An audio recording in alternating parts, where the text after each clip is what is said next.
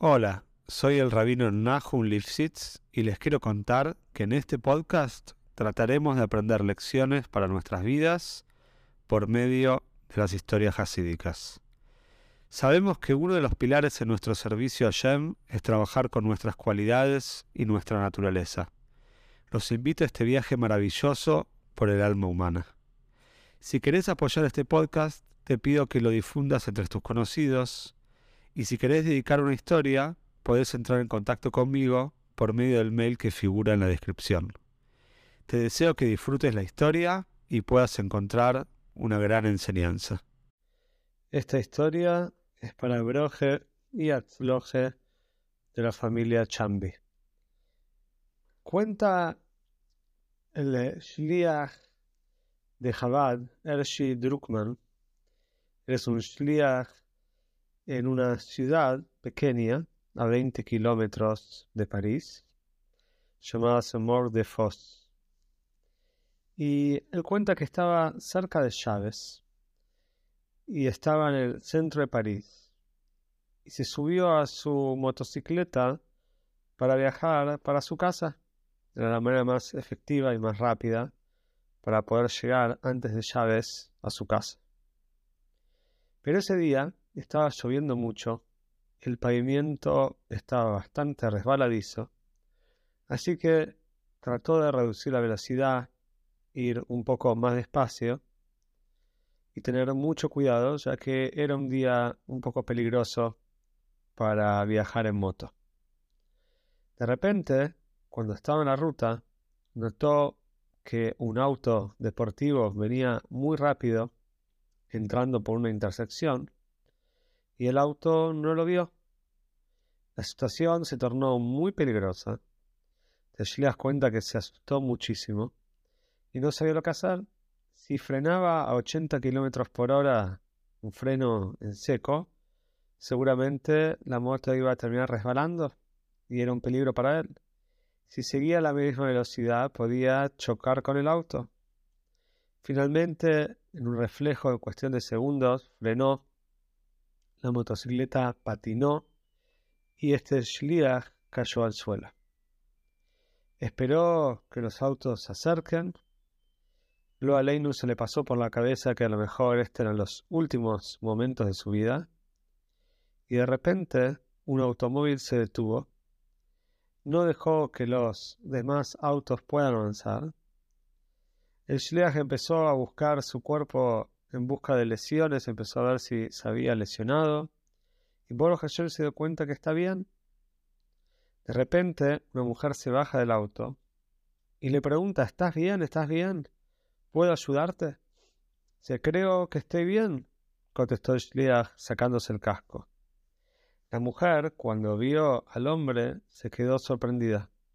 No esperaba ver a un hombre con barba, con kipá, de repente la mujer le dice en hebreo al rabino, se decime, ¿está todo bien? ¿Colbe Seder?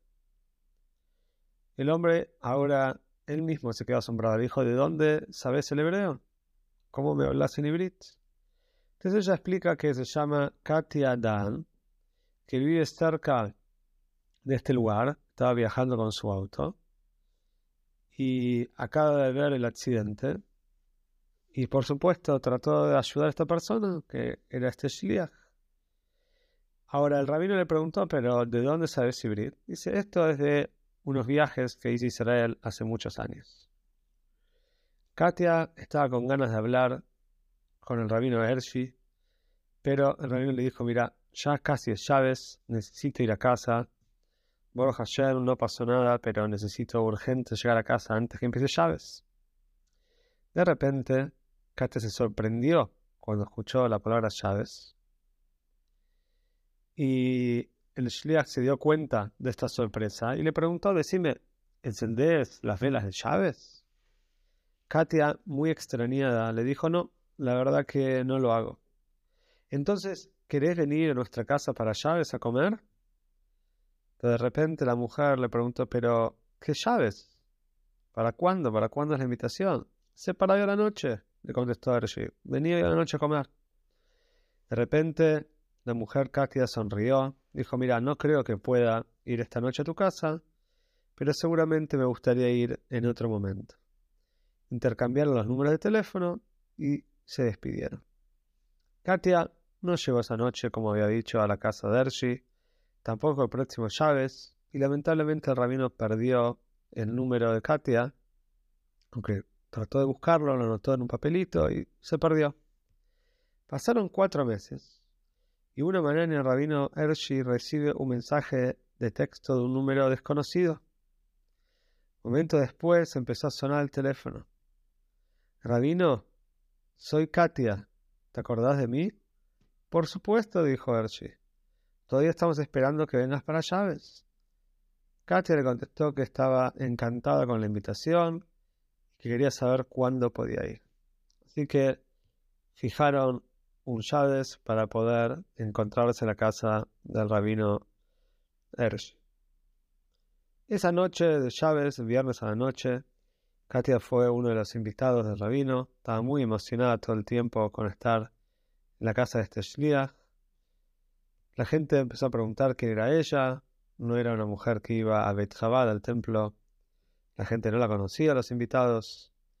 Y el rabino contó la historia de su accidente dije lo siguiente. Dijo, se puede decir que ella es una shluja, una mensajera del cielo para ayudarme justo en esos momentos que estaba muy asustado. Katia miró con una sonrisa y dijo, quiero que escuchen mi versión de lo que pasó, porque a mi entender, usted, rabino, es el shliach del Shomaim, shliach del cielo que vino a ayudarme. Katia empezó a decir así, tengo 45 años y vivo sola.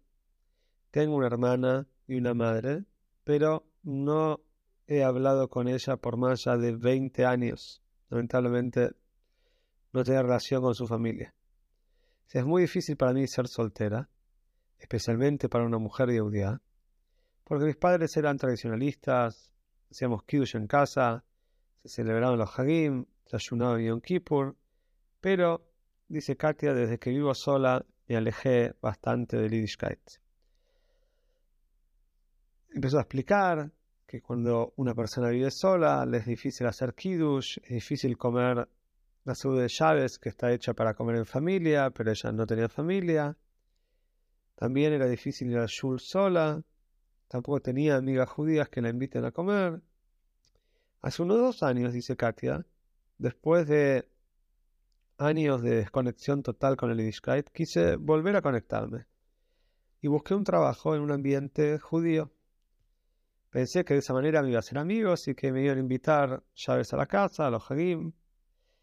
Encontré un trabajo en una tienda de zapatos, dice Katia, en el barrio Pletzel, el barrio judío de París, y todos los trabajadores en el negocio eran Yehudim, y me hice amigo de ellos. Pero había un problema. Cada vez que llegaba Chávez, todos se decían Gu Chávez antes de salir para sus casas. El lunes me preguntaban cómo había estado Chávez, pero nadie se daba cuenta que yo pasaba Chávez sola y nunca me invitaban. Yo esperaba una invitación que nunca llegó. Pasó casi un año y Katia pensó quizás ya los judíos no me aceptan. ¿Cómo puede ser que sean tan desconsiderados, no se dan cuenta que estoy sola, que paso tan mal llaves? De repente la voz de Katia, mientras que relataba esta historia, se llenó de emoción y dijo, me enojé mucho con mis hermanos Yehudim, me enojé mucho con el judaísmo, decidí que esto no era para mí Dejé esa tienda y encontré otro trabajo. Pero hay un problema. Yo seguía pensando en llaves. Cada viernes por la noche recordaba llaves de mi infancia, las velas, el kiddush, y pensé cómo puedo hacer para parar con estos recuerdos.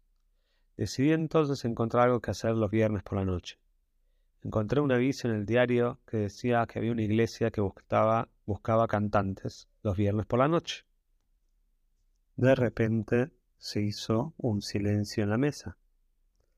Nadie podía creer que Katia fue aceptada en un coro de una iglesia y que ya hace un año estaba cantando todos los viernes. Con una sonrisa triste, Katia terminó diciendo que llegaba tan cansada de cantar en la iglesia que ya no tenía tiempo para pensar en llaves.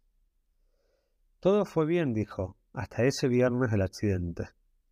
Cuando vi la motocicleta volcada en la carretera, corrí para ayudar al conductor y de repente me sorprendí cuando me di cuenta, cuando el rabino me dijo que estaba llegando Chávez y me invitó a la casa y ni siquiera me conocía. ¿Vos crees, dijo Katia, que yo fui enviada para vos? Yo creo, dijo ella, que vos fuiste enviado para mí, para traer de vuelta mi alma a Yiddishkeit. Katia hoy en día dejó de cantar en la iglesia y pasa todos los viernes a la noche todas las según de llaves con el rabino Hershey o con otras familias del Beit Chabad. Y acá tenemos muchísimo para aprender. A veces una invitación, una palabra buena, una palabra positiva, una palabra de aliento a otra persona que no sabemos que la está esperando, puede significar mucho para la otra persona a punto tal de que esa sea toda su reconexión o su conexión con el Yiddishkeit. Así que tenemos que estar conscientes, concientizarnos de que nuestros actos impactan y ayudan y hacen bien y traen bondad al mundo y por supuesto entonces perseguir ese tipo de actos y ayudar a los demás para que venga Moshiach, Bimbera de Yomeinu Mamesh.